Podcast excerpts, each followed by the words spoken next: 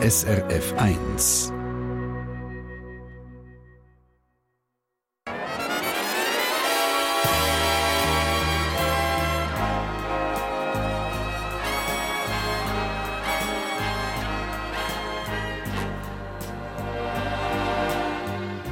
Persönlich.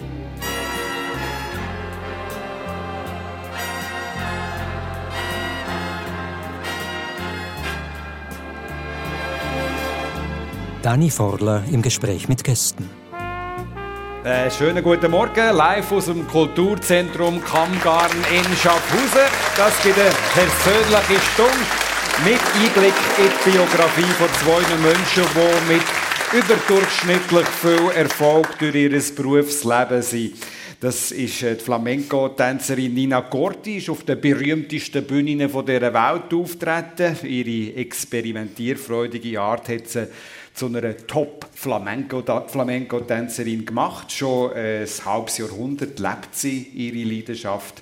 Heute mit 69 führt sie dort Schaffhausen ein eigenes Tanzstudio. Guten Morgen, herzlich willkommen, Nina Gordi. Guten Morgen. Der Spitzenkoch André Jäger schaut auf eine beispielhafte Karriere zurück. Besonders prägt haben ihn die Jahre als Gastronomieleiter im Peninsula Hotel Hongkong. Dort Schaffhausen hat er dann später über vier Jahrzehnte die Fischerzunft im Kreis der allerbesten Restaurants gehalten. Letzten Sonntag ist er gerade 76 geworden. Auch hier. Guten Morgen und herzlich willkommen, André Jäger. Darf ich gerade bei dir anfangen, André? Was hast du für eine Beziehung zum Tanzen? Es juckt mich schon ab, ab und zu, wenn ich, besonders wenn ich schöne Musik höre, aber ich kann eindeutig besser kochen. Mhm. Sehr diplomatische Antwort. Also du kannst nicht tanzen. Nicht wirklich. nicht wirklich.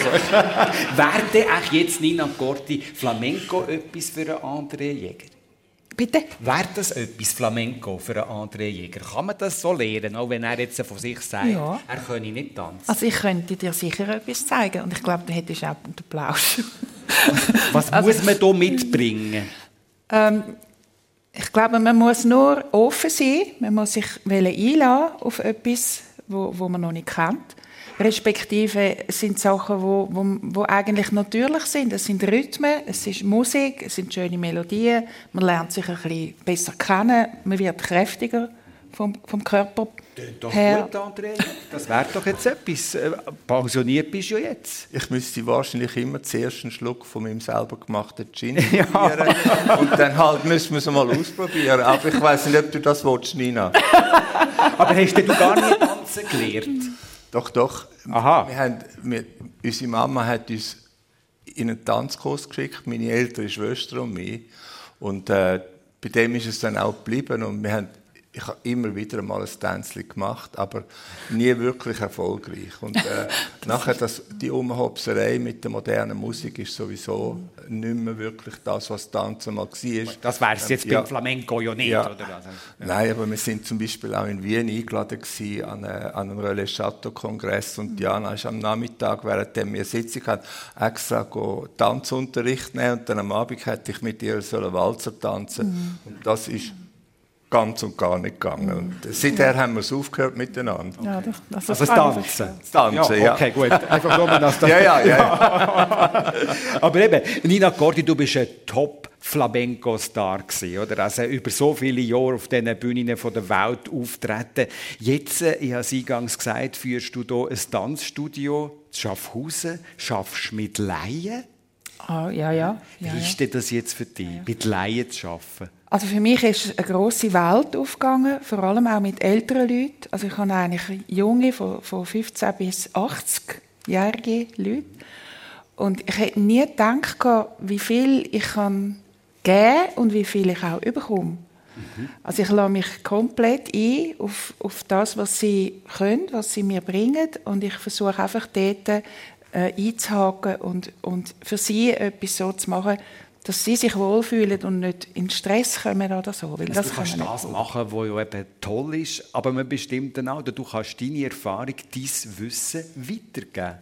Es ist, glaube ich, auch ein Gehen, ob man überhaupt äh, gut ist in einem Studio. Also das sind wirklich zwei Paar Schuhe auf, einer, auf einer Bühne ja. oder in einer, vor einer Klasse ich habe einfach Freude, wenn ich den Leuten etwas geben kann, wenn, wenn ich merke, sie fangen an lächeln an innerlich, oder? sie freuen sich und sie können sich entspannen. Sie sind natürlich konzentriert, aber immer wieder kommt dann die Freude, dass sie etwas verstanden haben, weil das ist ja, man muss ja auch den Kopf einschalten. Es ist ja nicht einfach nur sich bewegen. Aber das, das Herz auch. Und Herz und Emotionen. Und, das ist etwas Intimes. Genau. Und es ist halt auch ein Solotanz. Also es ist nicht etwas, wo du musst dich anpassen auf eine Art, also jetzt gerade von der Emotion her, sondern du kannst eigentlich dich selber sein und tanzen. Und um das geht es eigentlich, dass man sich selber fängt an entdecken. Stichwort Solotanz. André Jäger, vor acht, vor acht Jahren hast du aufgehört mit der Fischerzunft, wo du über so viele Jahre hier geführt hast. Heute bist du ab und zu noch als Privatkoch unterwegs, äh, auf, mal auf einer Metzgete oder so. Was ist denn da jetzt anders in dem Leben jetzt, wo du als Privatkoch mal unterwegs bist, verglichen mit dieser Restaurantzeit? Also was natürlich total anders ist, ist, wenn ich am Morgen aufstande und Befehlsausgabe mache, wie ich das früher gemacht habe mit einem Team von 30 äh, und mehr Mitarbeitern, ist die Befehls Befehlsausgabe vor dem Spiegel. Dann geht's los. Ja. Und jetzt ist es ja aber so, dass du äh, eben Metzgeten oder so solche das ist für irgendwie für einen Geburtstag oder so etwas, oder wie? Also man, muss, man darf mich natürlich nicht auf eine Metzgete reduzieren. Nein, also ich nein, bin nein. auf einem Bauernhof aufgewachsen und im Frühling ist äh, der Säulehändler gekommen, hat die Säule gebracht und im Herbst ist halt leider äh, der Metzger gekommen und dann hat es Metzger gegeben und ich bin mit dem aufgewachsen und ich habe so gerade mal in der Fischerzunft Metzger gemacht und so wie ich es gelernt habe als Bub. Aber meine Stärke ist natürlich schon äh, etwas anderes und äh, das ist meine Küche, so wie ich sie... Und das machst du nach wie vor als Privatkocher so, oder? Ich passe mich den, äh, den, den Gästen an, die wo, wo mich buchen. Aber die Art von Kocherei, das ist ja auch eine Passion. Und man hat persönliche Ansprüche. Und diesen Ansprüchen muss ich gerecht werden, weil sonst würde ich es gescheiter sein lassen. Aber es gibt ja auch noch neue Sachen, die aufgegangen sind, seit du äh, im sogenannten Ruhestand bist. Du hast zum Beispiel angefangen Gärtnern. Ja, wenn man einen Garten hat wie ich mit äh, Rosen und Buchs und weiß der Gucker was alles, dann äh, und wenn man sieht, was, was der Gärtner heute kostet, dann äh, macht man es gescheiter ein bisschen selber und das tut einem auch gut, weil es gibt einem, es gibt einem, mhm. man ist draussen an der frischen Luft, äh, man hat einen Bezug zu der Natur. Nina Gorfi nickt, tut auch Gärtnerin ja, in diesem Fall. Vor allem Bewegung. Also für, für ja. viele ist Tanzen ein Hobby, ja. mir ist das Garten das Hobby. Ah, das ist ein Hobby von dir? Also, Garten ist, hat mir oft einfach das Leben gerettet irgendwie. Also das Leben gerettet? Ja, ich bin nach der Tournee heimgekommen, völlig erschöpft und müde und bin einfach in den Garten und habe einfach nur etwas gemacht, ob es jetzt Unkraut ausreißen war oder irgendetwas, ist völlig egal. Gewesen. Also Stichwort Psychohygiene. Ja, ja. Und dafür, man kann die Hände in, in, in die Erde vergraben und man fühlt sich wieder so wirklich mit der, mit der Erde verbunden. Und das hat mir wahnsinnig viel gegeben. Jetzt. Also Gartenarbeit für auch Glücksgefühl ja, zu haben. Ja, und eben auch Rosen und Gemüse und Tomaten und alles Mögliche habe ich abgepflanzt. Hast du das auch, André? Gemüsegarten, ne? Gemüse nicht. Ich habe ein wunderbares Hochbeet mit Kräutern, mit Zitronenverben, mit Rosmarin. Also was, was mhm. das Herz begehrt. Und das ist wunder, wunderschön, mhm. wenn man zum Beispiel schnell kann gehen und ein bisschen frischen Schnittlauch ja, genau. nehmen oder ja. nachher den Basilikum. Mhm. Äh, ich habe Tomaten probiert, aber das ist zu heikel wegen, wegen, wegen dem äh, Standort vom, vom Hochbeet. Mhm. Da habe ich wieder aufgehört, die kaufe ich lieber aber äh, so, so einen feinen Salat mit San Marzano-Tomaten und, und Basilikum aus dem Garten ist schon schön. Aber was du gesagt hast, zum Beispiel die Rose, ist natürlich eine Passion. Mhm. Und wenn man im Garten schafft und etwas, etwas hegt und pflegt und man sieht nachher, wie es ja, genau. ja. dann macht das richtig, richtig mhm. Freude. Und was so im Leben zum Teil äh, wichtig ist, wenn sie wunder wunderschön ist, hat man immer die Tendenz, das als selbstverständlich mhm. anzuschauen. Und man pflegt vor allem denen, wo es nicht so gut geht. Denen mhm. schaut man, man tut ein bisschen Mehl ausspritzen, mhm. man tut schneiden und man freut sich dann, wenn bei einem, bei einem kargen Pflänzchen eine besonders schöne Rose kommt. Mhm. Da redet ja wirklich der engagierte Hobbygärtner André Jäger in der Sendung persönlich auf SRF 1 zusammen mit der Flamenco-Tänzerin Nina Gordi, die auch ein Herz für den Garten hat, wie wir jetzt gerade deutlich mitbekommen haben. Beide wohnen in der Gegend hier von Schaffhausen. Äh, Nina Gordi in Sieblingen, Schaffhausen, äh, hat auch noch eine Bleibe in Madrid, ist etwa mal noch dort. Aber die Bedeutung vom Daheim ist für jemanden, der so gereist ist um die Welt, schon äh, sehr grosse, gell? Hast du Ganz eine grosse, ja. ja.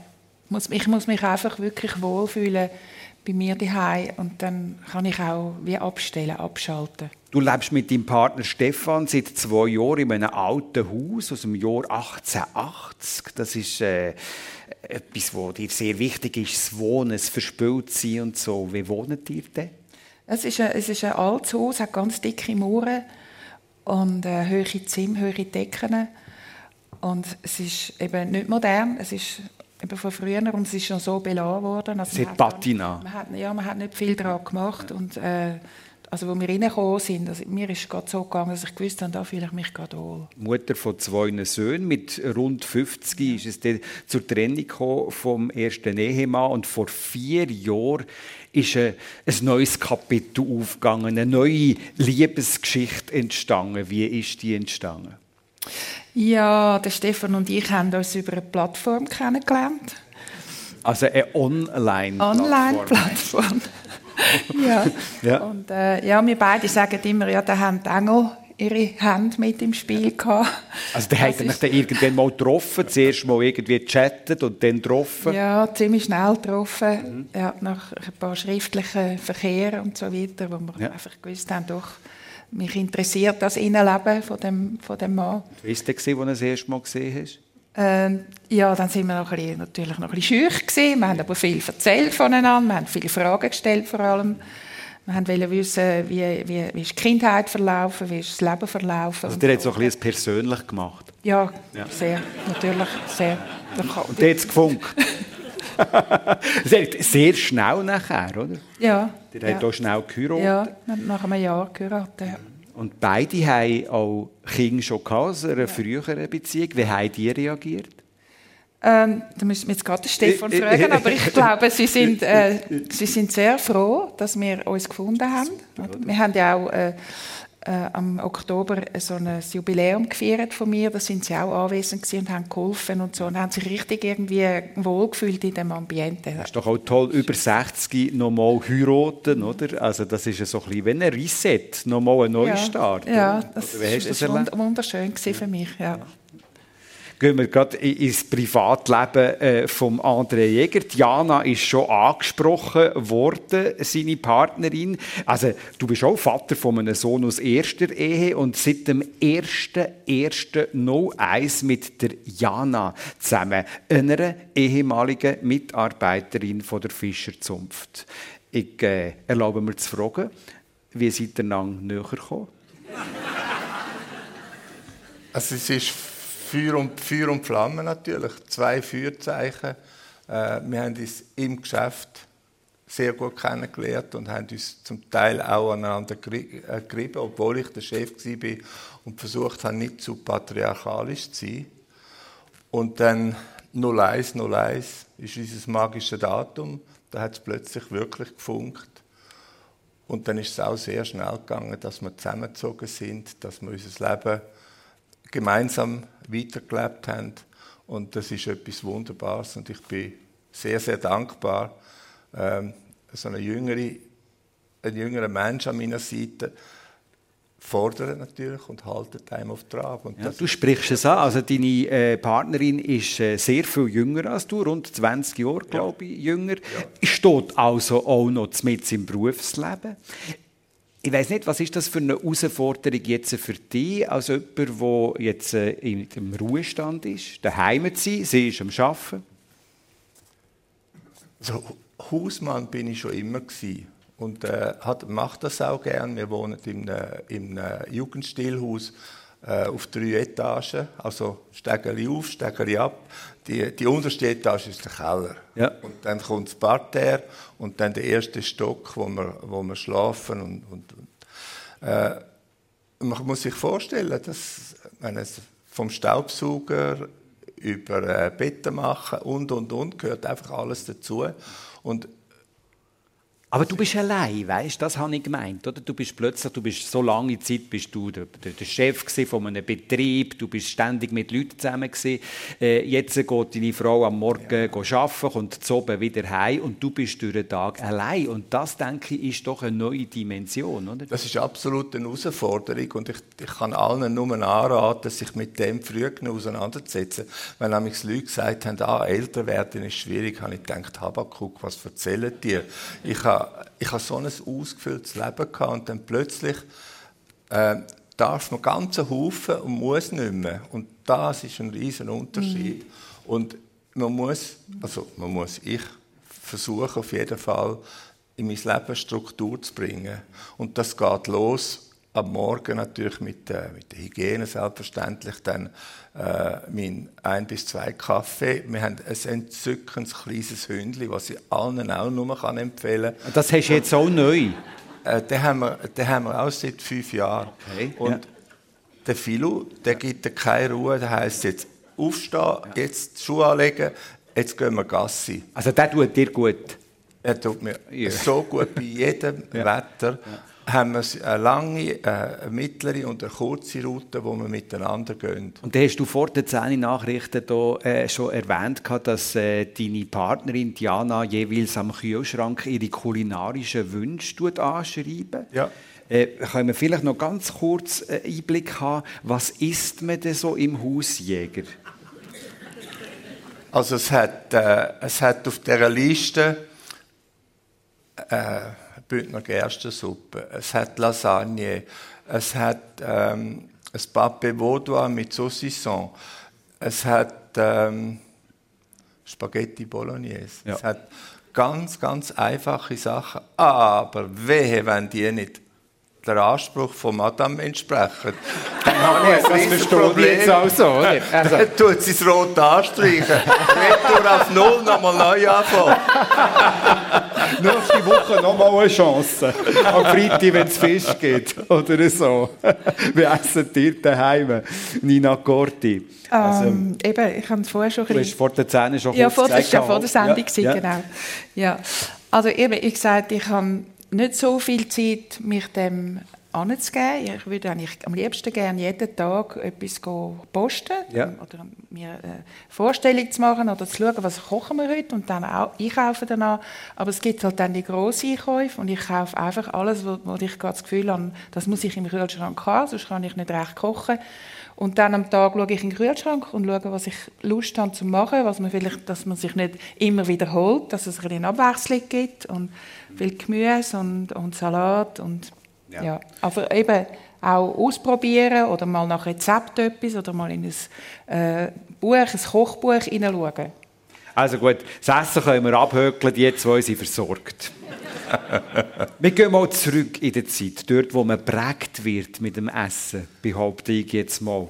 Du bist, Nina Gordi, mit zwei Brüdern in Zürich aufgewachsen. Der Vater italienischer Abstammung, Berufsmusiker, Mutter halb Polin, halb Russin, Modedesignerin. Und du sagst von dir selber, du seist ein sehr scheuches Mädchen Mhm. Was heisst das konkret? Wo ist da allenfalls ein Knüppel gewesen? Ja, manchmal habe ich das Gefühl, ich sei nicht so in der richtigen Familie aufgewachsen. ich, ich habe mich einfach allein gefühlt so mit meinen Bedürfnissen, mit meinem Anspruch, den ich auch schon als kleines Kind hatte. Ich bin zum Beispiel gut im, im Basteln, im, mhm. schon im Kindergarten bin ich anscheinend aufgefallen, ich habe dort schon genäht und und, äh, aber das ist wahrscheinlich von deiner Mutter. Viele, ich weiß es nicht. Oder wenn sie Modedesignerin ist. kann sein. Sie hat auch modelliert mit uns. Sie hat ja. uns natürlich auch angeregt. Und äh, ich habe ich hab einfach äh, einen, einen, einen Anspruch gehabt, dass etwas genau müssen sein, schon als Kind, oder? Also nicht einfach so etwas anpfuschen und ja. wieder, ich kann mich stundenlang mit etwas abgeben. Ja, aber das ist doch super, und, ja, das, Schule, oder? das ist super gewesen. Da habe ich mich auch ein bisschen, für mich in meiner Welt inne, habe ich mich dann schon wohl gefühlt. Also Einzugängerin? Total. Ja. Und in der Schule? Auch. auch. Also ich bin, ich bin eine schlechte Schülerin gewesen. Ich bin, ich bin irgendwie angeeckt, äh, vielleicht auch, weil ich ja, meine Welt war Musik, das kommt jetzt noch dazu. Mein Vater hat mich dann oft mitgenommen ins Opernhaus und ich habe die Opern aufgesogen wie ein Schwamm und konnte Ballett äh, anschauen und so weiter. Das war meine Welt. Und nachher der Tanz. Und das ist schon so etwas, was nicht jeder macht. Oder? Das also du bist quasi fast ein bisschen Aussenseiterin weil du sagen wir jetzt mal, künstlerfamilienmässig unterwegs bist, ja, gewesen, oder? Ja. Deine, deine Eltern Künstler waren. Ja, es hat ja dann oft geheißen, wenn ich dann später gesagt habe, ich tanze Flamenco, und dann hat es gesagt, ja, aber von was lebst du? Also, was machst du denn eigentlich? aber rückblickend, deine Eltern, haben die bestimmte Erwartungen auch gehabt, die diesbezüglich? Ja, die sind sehr verzweifelt gewesen. Die haben gefunden, aus dem Mädchen wird wahrscheinlich nie etwas rechts. Also, die Buben, die haben dort schon angefangen, Bratschen spielen, so wie mein Vater. Die ja. haben das bei ihm auch gelernt. Dann haben sie sonst in der Schule sind sie gut gewesen, sie haben Gimmick gemacht und so. Und ich bin einfach immer überall. Also ich habe zwar dann auch Mittelschule geschafft und so, aber ich bin irgendwie immer äh, schlecht gewesen in gewissen Sachen. Sie haben ja offenbar noch ins Haltungsturnen geschickt. Haben sie mich noch, genau. Ich bin ja einwärts gelaufen, introvertiert und dann haben sie dann, aber plötzlich dann doch, sind sie auf die gute Idee gekommen, mich ins Ballett zu schicken und dann ist für mich eine Welt aufgegangen. Das Ach. ist so schön gewesen. Wird jetzt dann nachher, ja, ist, ja. also ein Schlüsselerlebnis ja. sozusagen. Ja. ja. Und beim Flamenco nochmal dann, ja. Wenn wir beim André Jäger mal zurückgehen in der Zeit, Sohn von einem Wirte, Ehepaar in Rümikon, Kanton Aargau, aufgewachsen, mit einem Bruder und zwei Schwestern. Wie soll man sich das Elternhaus vorstellen? Ist das gerade das Restaurant und das Wohnhaus zusammen gewesen, oder? Ja, das war alles zusammen. Es war ein, ein, alter, ein alter Langgasthof, wunderschön gelegen am Rhein. Und äh, äh die Familie hatte im ersten Stock eine Wohnung gehabt und ja. darunter unter dem, unter dem Kinderzimmer war die Küche gewesen, und nachher äh, Gaststube und die Eltern haben furchtbar viel geschafft ja. und wir Kinder haben uns einigermaßen müssen beschäftigen. Wobei ich eins muss sagen, wir hatten eine Kinderschwester gehabt, Tante Hélène. Tante Hélène. Tante Hélène haben wir ihr gesagt und ist eine, Auf Französisch. Gute, ja, die war von Neuchâtel und sie hat mit uns Französisch geredet und sie ist unsere, quasi unsere, unsere äh, äh, Bezugsperson und Ersatzmutter. Und äh, unser ganzes Leben hat sich auf sie fokussiert und ähm, sie hat uns geschaut, sie hat uns pflegt und hegt. Sie hat uns gepflegt, wenn wir krank sind. Sie hat für uns zu essen gemacht. Und, also die Tante Ellen, ich muss jetzt gleich noch nachfragen, die ist nicht einfach ein Au-pair wenn man sich das vielleicht vorstellt, Nein, sondern die ist über Jahre... Gelernte Nurse. Ah, okay. Und sie hat bei uns gewohnt. Ja. Und das Jüngste von uns hat bei ihr im Zimmer gewohnt und wir drei andere hatten ein Gemeinschaftszimmer gehabt. Und die ältere Schwester hatte, als sie ein bisschen äh, grösser war, im Estrich oben, ein äh, eigenes Zimmer bekommen. Und mein Bruder und ich sind zusammen im Bubenzimmer. Gewesen. Aber verstehe ich das richtig, dass äh, die Beziehung zu der Tante Hélène eigentlich fast eine Mutterbeziehung war? Kann man schon sagen, ja. Und wenn wir irgendwelche Sorgen, Bobos oder was auch, auch Freude hatten, sind wir meistens zuerst zu der Tante Hélène. Mhm. Aber du hast mir gesagt, du hast noch eine andere Frau gegeben, die dich sehr prägt hat in deinem Leben. Das ist das grosse Klischee, ja. Das ist leider ein Klischee, aber es ist ein Klischee, das absolut wahr war, weil ich hatte zwei Sachen. Gehabt. Ich habe fürs Leben gerne gegessen, kochen, hat mich sehr, sehr interessiert. Mhm. Und wir haben das Große das hat etwa 100 Meter Luftlinie davon äh, mit dem Großvater gewohnt. Und sie hat wirklich das Mittag und die Nacht für sie, für den Großvater und für sich gekocht. Und für mich war es etwas vom Schönsten gewesen, wenn ich auch abhuschen und zum Grossi. Und da bin ich manchmal den ganzen Tag beim Grossi in der Küche und habe dort entweder geholfen oder zugeschaut oder aber dort ist es passiert, oder? Dort ist die Prägung dort, passiert. Dort ist es, dort mhm. ist es passiert.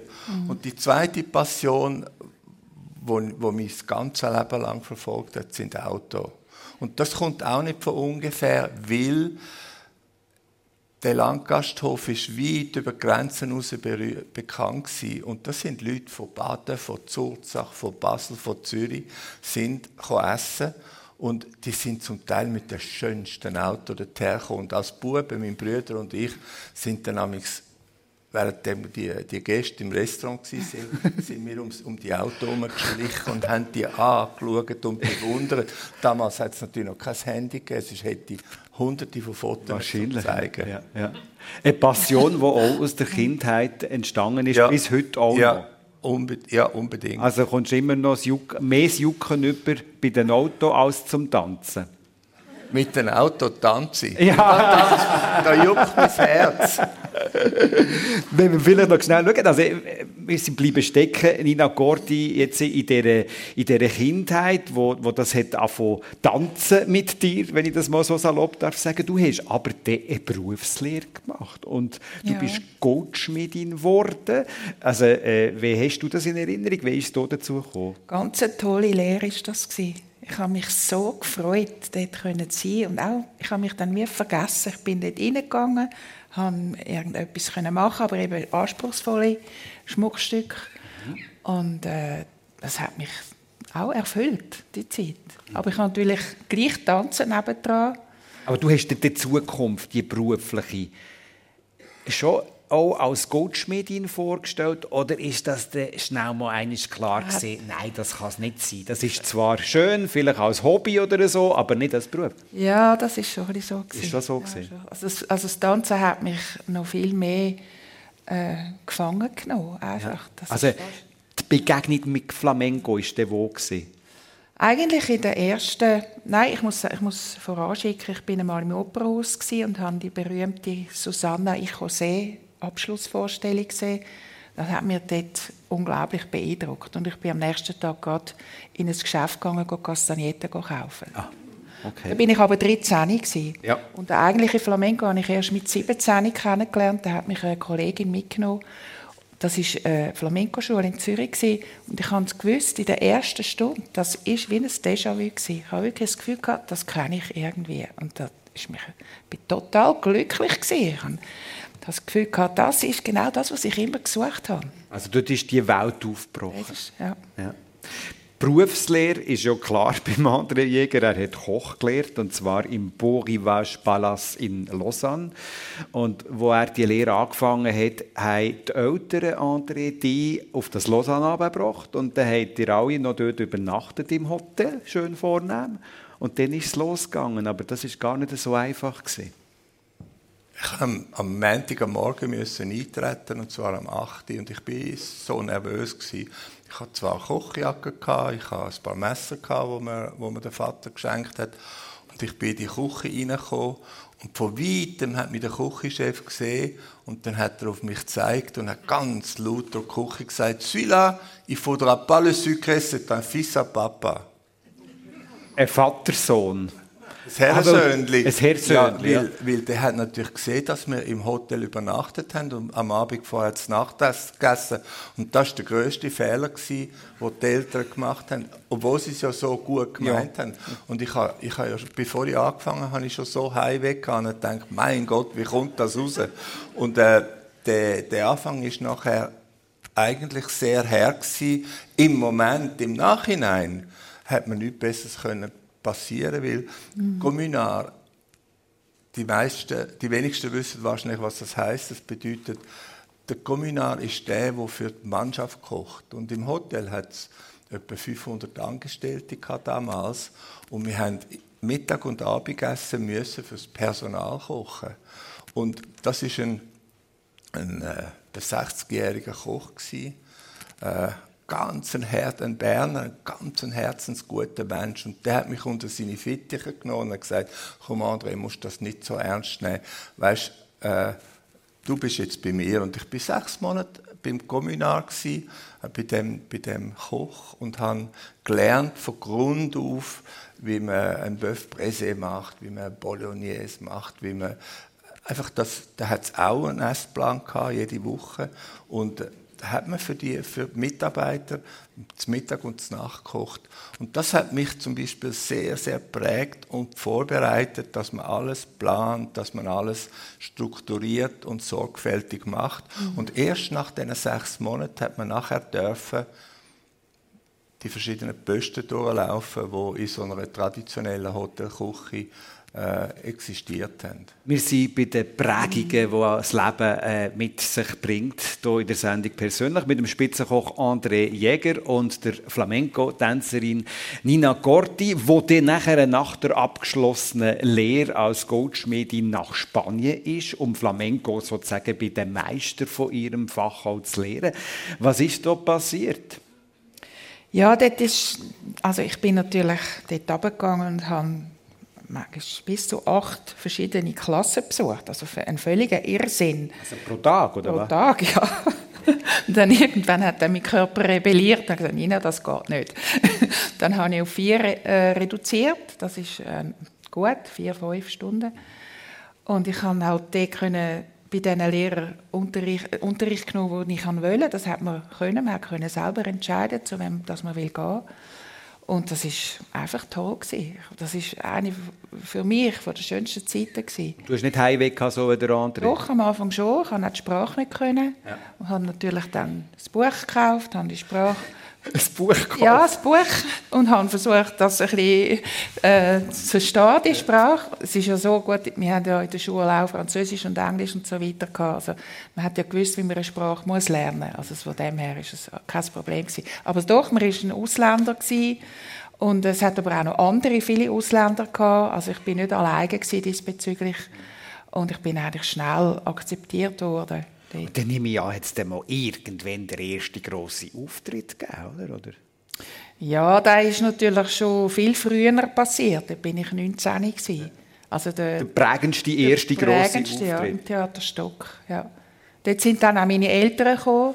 Uh, und ja. das äh, hat sie total berührt. Ich habe dann auch von meiner Mutter einen Brief bekommen, und sie, wie, sie, wie sie einfach auch gemerkt haben, dass, dass ich jetzt eigentlich das gefunden habe, was zu mir gehört. Und das ist schon wunderschön gewesen. Also das ist das Glück für alle Herzen, die ja. du geschlagen hast. Ja, wirklich, ja. Schöne Geschichte. Ja. Der André Jäger ist, äh, hat Hotelfachschule auch gemacht und hat auch Praktika gehabt, auch im Ausland gesehen, Servicepraktikum zum Beispiel im Dorchester Hotel London. Das ist auch so, das erste Mal ins Ausland gehen, in eine fremde Kultur, so wie jetzt Nina das auch beschrieben hat. Wie ist dir das gegangen? Also das ist, das ist wie, ich muss sagen, wie nach der ganzen Ausbildung wie ein Befreiungsschlag gewesen. Und ich habe das wirklich geliebt. Und ich bin auch das erste Mal geflogen, von Zürich nach London. Mhm.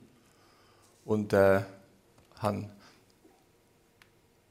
die Stadt und vor allem auch das fabelhafte Hotel äh, gelernt kennen und die sechs Monate sind vorbei gewesen, also im Flug. Mhm. Ja, und als junger Mann, oder? Die grosse, weite Welt ein bisschen. Ja, absolut, ja. absolut. Und da ist man dann, also wahrscheinlich auch, hat man einfach gewohnt, nicht so nobel, wie das Hotel war, oder? Also ich, habe, ich bin Etagenkellner im siebten Stock und habe elf Pfund in der Woche verdient und ja. habe da davon müssen ein Zimmer zahlen. Uff. Und habe müssen, ich habe, ich können, ich das Frühstück im Hotel können nehmen, weil, weil äh, in England im, als, als Etagenkellner haben die Leute haben üppige Frühstück bestellt und dann hat man sich halt noch ein Spiegelei dazu bestellt und ein Brötchen und Kaffee hat sowieso gehabt. Also meine Hauptmahlzeit war Frühstück gewesen, äh, auf Kosten der Hotelgäste. also äh, der Rest sozusagen. Und den Rest habe ich müssen so mit meinen 11 Pfund ja. abdecken. Super. Ich nehme an, Nina, du hast ja auch in diesen Jugendjahren, wo du hier äh, in Spanien warst, hast du sicher auch sehr einfach gelebt, oder? Ja, das sind zum Teil Zimmer ohne Fenster. Ich mich fast nicht einmal umdrehen Also gerade ein Bett drin Platz gehabt, mit einer Neonröhre. Also, also furchtbar. Und nur ein Brünneli und so. Aber irgendwie war mir das gemacht. alles gleich gewesen. Es ist einfach nur wichtig gewesen, dass ich können zu den Lehrern gehen, gehen Unterricht nehmen, das tolle Schule, Amor de Dios, wo alle waren. Ah, das hat mich einfach erfüllt. Und schau, was aus ihr geworden ist. He? Äh, so eine Top-Flamenco-Tänzerin Nina Gordi, 80er, 90er Jahre, der berühmtesten Theater von dieser Welt unterwegs gewesen, auch mit Superstars wie José Carreras oder Gypsy Kings. Das ist ein Glanz, der bis heute strahlt. Und wenn ich es jetzt sage, dann kommt auch gerade wieder ganz Haufen Erinnerung auf bei dir. Eben jetzt zum Beispiel zu Gypsy Kings. Das ist jetzt nicht, das ist eine besondere Freundschaft, die dich mit ihnen verbindet, aber das ist nicht immer so gewesen. Das hat sich zuerst müssen so ein bisschen ergeben. Also vieles im Leben passiert ja, dass man beordert wird eigentlich. Man sagt, schau, jetzt da sind vier Gitarristen und da haben wir eine Tänzerin, das hat dann ich weiß jetzt nicht mehr, wer das genau war, wo uns zusammengeführt hat, der hat einfach die Idee gehabt, ich könnte doch zusammen auf der Bühne ja. etwas machen. Und dann haben wir das in den 80 Grünen, haben wir dann uns getroffen. Und dann haben dann die äh, Gitanos gefunden, ja, also was macht jetzt die Tänzerin? Wir können ja das auch alleine. und dann habe ich dann aber angefangen und ich, auch in der Garderobe habe ich dann geklatscht und habe versucht, meinen Teil beizutragen, auch mit Castagnette und so. Und plötzlich hat sie gefunden, ja, das ist vielleicht doch nicht so schlecht. Und dann haben wir das gemacht und wir haben einen riesen Erfolg gehabt. Und von dem, von dem Moment an haben sie mich dann immer eingeladen an ihre eigenen Fester und äh, Vorstellungen in Saint-Marie de la Mer, in Arles und eigentlich an der ganzen Côte d'Azur. Und du bist schon mitten auf Welttournee? Später dann sind wir dann umeinander gereist, ja. Und dann... Äh, ja, hat, sich, hat sich das wirklich äh, zu einer guten Geschichte entwickelt. Aus deiner Sicht, rückblickend auf deine Karriere, welches ist für dich persönlich, wenn man das kann sagen kann, ist vielleicht eine schwierige Frage, ich weiss, aber was ist für dich persönlich der Karrierehöhepunkt? Ja, das, ich, ich sage immer, es sind halt immer verschiedene, ja. verschiedene also Sachen. gespürt, als ich die Frage gestellt habe. Ja, äh, ich habe immer ein bisschen Mühe mit diesen Lieblings. Ja, Was ist dein Liebling? Es gibt so viele schöne Sachen auf dieser Welt, ja. so viele schöne Gerichte gibt und schöne Momente. Also zum Beispiel Royal Albert Hall, das war ein, ein schöner Moment gewesen. oder in der Arena von Nîmes. Ja. Das war auch toll. Gewesen. Gut, kehren wir es um. Ich meine, oder? was hat es was ausgemacht? Oder? Also, äh, du hast ja auch deinen eigenen Stil gefunden. Du bist zum Beispiel auch mit deinen eigenen, selber gemachten, selber genähten, da kommt noch die Modedesignerin durch von Mutterseite, oder? Äh, bist du auftreten? Ja. Das macht es ja das wahrscheinlich auch aus. Du hast, du hast auch mit anderen musikalischen Elementen mhm. geschafft. Also das ist sicher mein Vorteil Ich habe ja lange gehadert, dass ich nicht in Spanien aufgewachsen bin und immer gar keine Klasse gehen und so. Und, aber irgendwann ist es auch ein Vorteil geworden. Ich habe für mich selber Choreografien dann gemacht. Ich habe versucht, meine Wurzeln in drinnen zu bringen, also gerade meine musikalischen Wurzeln, also äh, Jazz, Pop und, und vor allem auch klassische Musik. Und ich habe dann angefangen mit äh, ganz tollen Leuten zu arbeiten ich habe sie eingeladen, wir haben dann Tournee gehabt und die haben dann am Anfang schon ein bisschen leer geschluckt. Dachte, was, was will jetzt die Frau? Die will jetzt plötzlich, dass ich mit einem Kontrabassist meine Soliaris spiele. Und, und dann haben sie aber doch Freude empfunden, haben plötzlich sich einladen auf die Experimente und das hat sich dann so weiterentwickelt, dass ich dann mit Saxophon und Bratsche und äh, Querflöte und, und was es da so für Instrumente gibt, etwas gemacht habe. Und das ist eigentlich so gut angekommen. Einfach auch von den Leuten her, weil ein Sänger, ein, ein Flamenco-Sänger, da hat man oft ein bisschen Mühe, weil man den Zugang noch nicht hat. Aber ein Saxophonist, der dann eine Flamenco-Melodie spielt, das kann jeder, man kann sofort nachvollziehen. Also dank dem du ein paar Regeln auch gebrochen hast, eine eigene Interpretation eingebracht hast, hast du eigentlich auch die grossen Erfolg können feiern oder? Ja. Das, also ich, suche jetzt noch nach einem Karrierehöhepunkt. Das ist schon Ja, das, das, das, ist, das ist mir da auch gar nicht so bewusst gewesen. Ich habe einfach gefunden, ich will eigentlich das machen, was mich auch erfüllt. Ja. Aber eben, der eigene Stil finden, und jetzt äh, komme ich zum André Jäger, ist ja äh, äh, ein Prozess, der ist gar nicht so einfach. Also eigenen Stil finden, was ist das für dich für ein Prozess gewesen? Einen sehr langen, wenn man, wenn man sich überlegt, äh, dass, dass man in der Jugend ja auch viele Illusionen hat, viele Wünsche, viel und früher ist es noch, ist es noch viel authentischer gewesen, weil man hat kein Instagram gehabt, man hat kein Facebook gehabt, äh, man, man hat man ist ganz anders durchs Leben gegangen. Mir zum Beispiel ist auch, ist auch irgendwann einmal die Schweiz zu klein gewesen. Ich, bin, ich habe mich eingegangen gefühlt, auch durch den Druck der Eltern. Und äh, ich einfach weg wollen. Und auf diesem eigenen Weg zu finden, hat es dich nachher nach Hongkong gezogen? Ich habe mich beworben in äh, New York und in San Francisco und in Hongkong. Ich bin absolut unbescheiden und ich habe in jeder Stadt das beste Hotel ausgesucht, habe ein CV geschickt und von Hongkong ist in der kürzesten Zeit das Telefon gekommen. Äh, das war ein Herr Peter Gautschi, ein Schweizer, der auf Schweizerdeutsch gesagt hat, sind Sie der andere Jäger? Ja, Sie haben sich bei uns beworben. Ja, ja, wie stellen Sie sich das vor? Und habe ich gesagt, ja, ich möchte sehr gerne ins Peninsula arbeiten. Mhm. Und dann hat er gesagt, ja, verstehen Sie etwas von Food and Beverage? Und ich habe keine Ahnung, was das bedeutet. Und er hat gesagt, ja, selbstverständlich. Ja, das ist immer und, gut äh, Antwort. Und äh, wie, können Sie gut Englisch? Und ich gesagt, ja, ja. Und äh, das war im Januar und, und, äh, und dann hat er gesagt, ja, und äh, können Sie sich vorstellen, am 1. März anfangen zu arbeiten? Ja, selbstverständlich, Herr Gauci. Und äh, also gut, Sie kommen den Vertrag über und äh, ein Flugticket. Ähm, wir erwarten Sie dann. Und die Verträge sind gekommen, das Flugticket ist gekommen, ich habe mein Köfferli gepackt und man muss sich das mal vorstellen. Ich hatte eine Flanellhose im Köfferli, ein bisschen Unterwäsche, ein Hemd und ein Blazer. Und so bin ich zu Kloten ins Flugzeug gestiegen und bin Richtung Hongkong geflogen. Und damals hat man in Karachi Zwischenlandung, in äh, Bangkok Zwischenlandung und erst nachher ist man, ist man gelandet in Hongkong. Und dann bist du abgeholt worden mit einem Rolls-Royce, ja. das weiß ich. Ja, ich Autofan. Ja. da werde ich, werde ich und du bist, ja, ich meine, um das ein bisschen abzukürzen, mit 23 bist du nachher äh, Gastronomieleiter, also das ist das Food and Beverage Ding von dem Peninsula geworden. Was ist da abgegangen in diesem Landbubenherz? Also muss ich, muss ich das auch ein bisschen zuerst vor Augen führen. Das Hotel ist ja gigantisch und es ist wirklich ein Juwel von der, von der Welt, weltweiten Hotellerie. Und für mich hat sich eine Welt eröffnet, die man sich gar nicht vorstellen kann. Und ich bin drei Monate wirklich nur im Kreis herumgelaufen mit grossen Augen und habe, habe geschaut und gelehrt. Und äh, mein Vorgänger war ein, ein Bündner, Bruno Dedoal, ein fantastischer Mensch.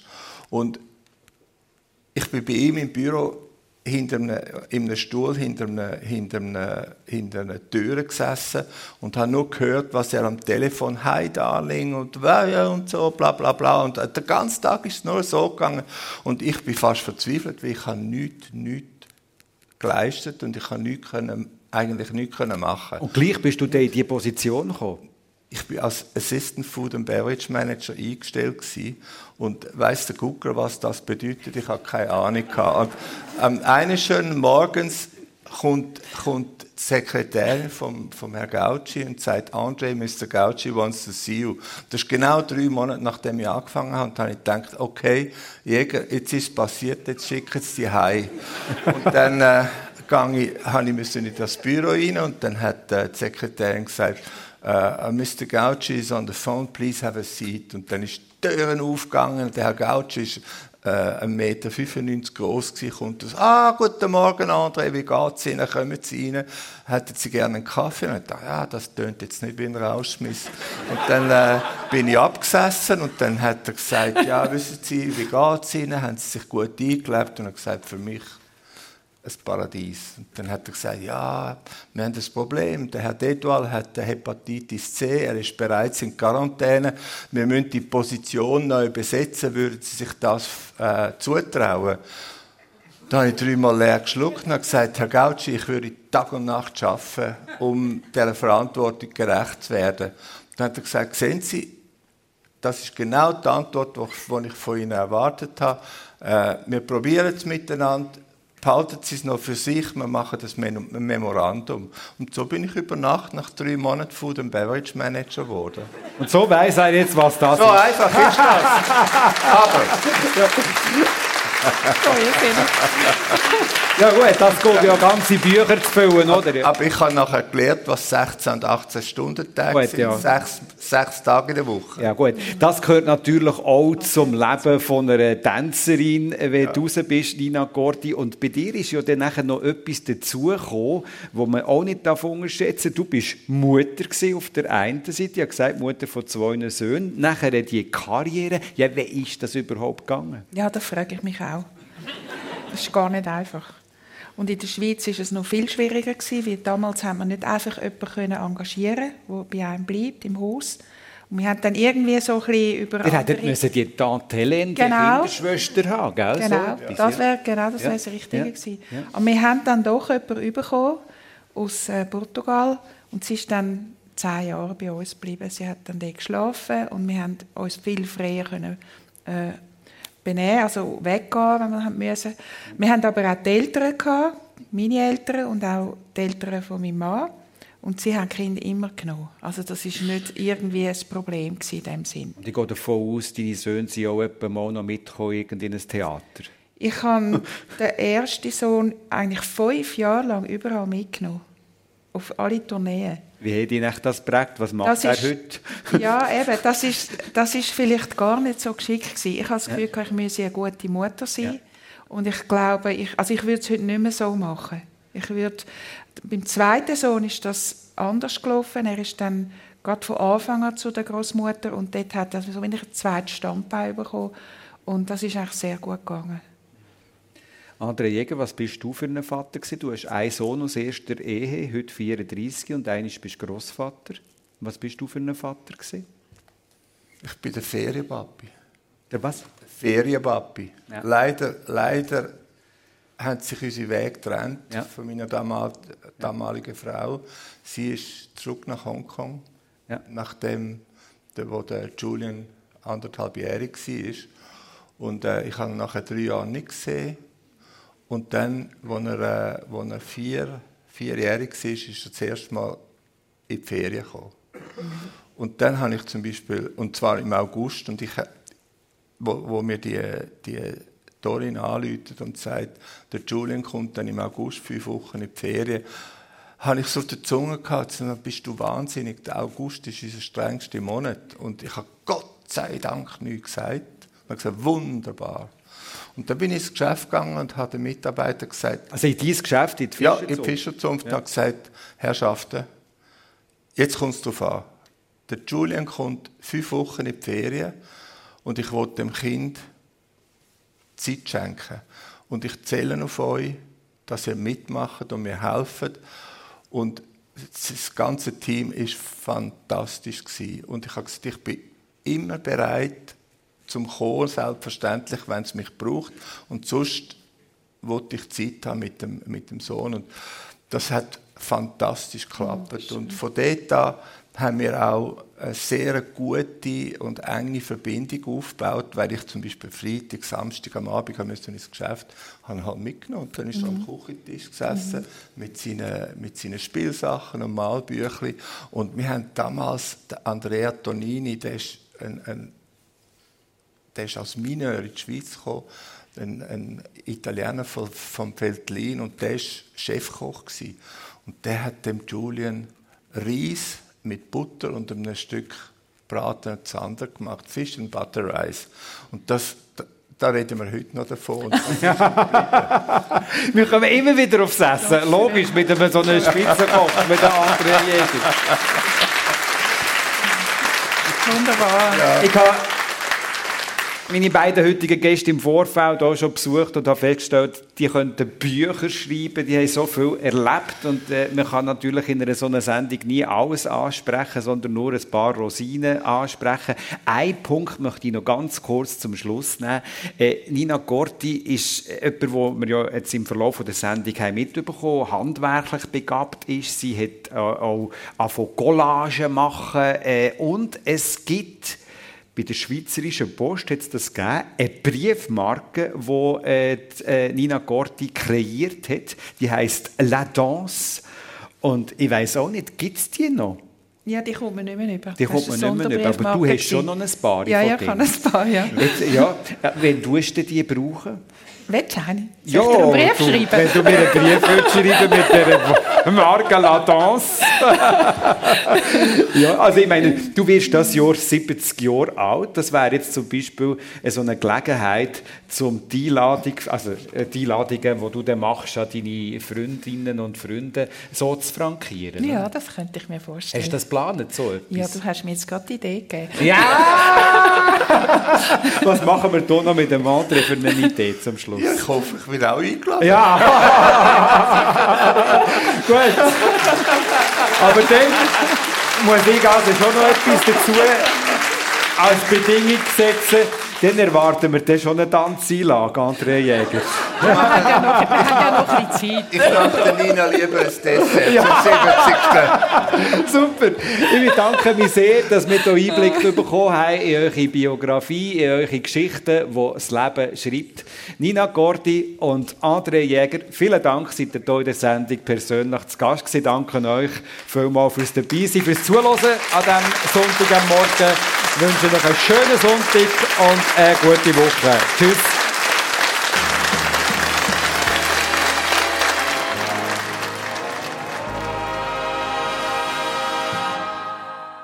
Sie haben die Wiederholung von einem persönlich vom 19. Februar von dem Jahr gehört. Zu Gast beim Dani Vorler sind die Flamenco-Tänzerin Nina Corti und der Spitzenkoch André Jäger.